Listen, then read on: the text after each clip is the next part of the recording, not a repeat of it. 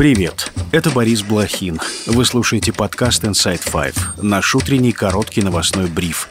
Пять самых важных и интересных историй от инсайдеров всего за несколько минут. Сегодня 12 сентября, вторник. История первая. Ким Чен Ын едет к Путину. В Кремле подтвердили, что северокорейский диктатор отправился во Владивосток по приглашению своего российского коллеги. Это первый визит Ким Чен Ына в Россию за 4 года. Встреча может пройти уже 12 сентября. Главной темой переговоров, по данным западных СМИ, станут возможные поставки России северокорейского оружия. Взамен КНДР рассчитывает получить продовольствие и технологии для спутников и атомных подводных лодок. О том, какое оружие Пхеньян готов предложить Москве, рассказал телеканал «Настоящее время» научный сотрудник Международного центра по вопросам обороны и безопасности Игорь Грецкий. Это боеприпасы для ствольной артиллерии, для ракет систем залпового огня, Собственно говоря, это то оружие, которое есть в избытке у Северной Кореи. Она его получала еще в 60-е, 80-е годы от Советского Союза. Наладила свое собственное производство. Ну, в основном это реплики, кстати говоря, не только советского, но и китайского оружия. КНДР обладает миллионами снарядов калибра 152 мм, 122 мм. Есть э, наверняка достаточно большие запасы э, для минометов старого образца. Но, собственно говоря, это то, что наверняка может заинтересовать российский генштаб. О том, что Москва закупает у КНДР артиллерийские снаряды, ранее сообщала американская разведка. В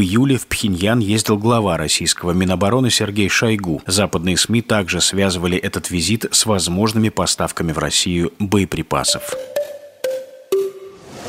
История вторая. Военкор-пропагандист Геннадий Дубовой погиб в ДТП в центре оккупированного Донецка. Власти так называемой ДНР сообщили, что Дубовой пошел за цветами для жены, в это время его сбила машина. Украинские СМИ называют Дубового коллаборационистом-предателем. В прошлом он был украинским репортером, но в 2014 году перешел на сторону России и стал освещать деятельность оккупационных сил в так называемой ДНР. Он также был помощником погибшего боевика Арсена Павлова по кличке Моторола. В своем телеграм-канале Дубовой публиковал видео с фронта с гибелью военных, а также отрывки передач пропагандиста Владимира Соловьева.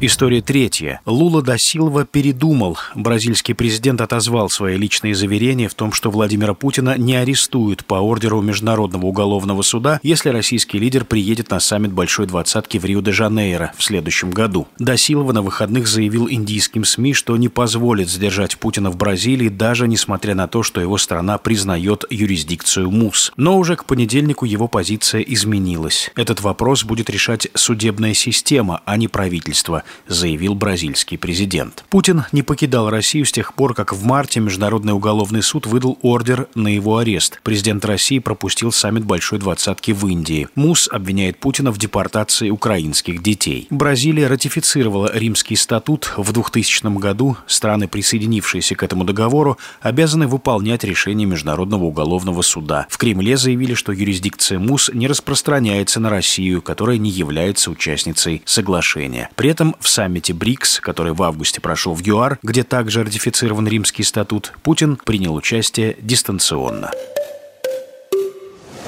История четвертая. В Москве открыли памятник Феликсу Дзержинскому. Торжественная церемония прошла у штаб-квартиры службы внешней разведки. Монумент открыл директор СВР Сергей Нарышкин. Бронзовая статуя первому главе ВЧК представляет собой уменьшенную копию памятника, который стоял на Лубянской площади в Москве в советское время. Он был снесен в 1991 году после провала ГКЧП. Новый монумент сделан по просьбе СВР. По словам главы ведомства Нарышкина, образ председателя ВЧК стал одним из символов своего времени, эталоном кристальной честности, самоотверженности и верности долгу. Он остался до конца верен своим идеалам, идеалам добра и справедливости. Он мечтал создать будущее, основанное на принципах добра и справедливости. Добавлю, Железный Феликс стал основоположником и руководителем красного террора. На его совести тысячи невинно убитых людей.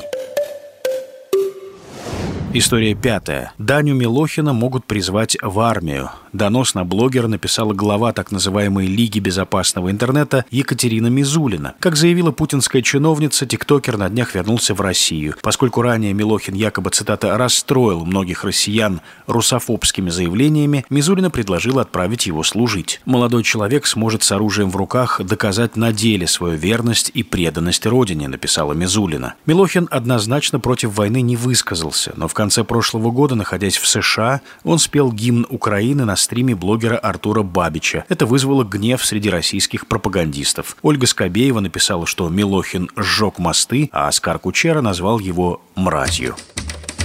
И это все на сегодня. Это был подкаст Inside Five.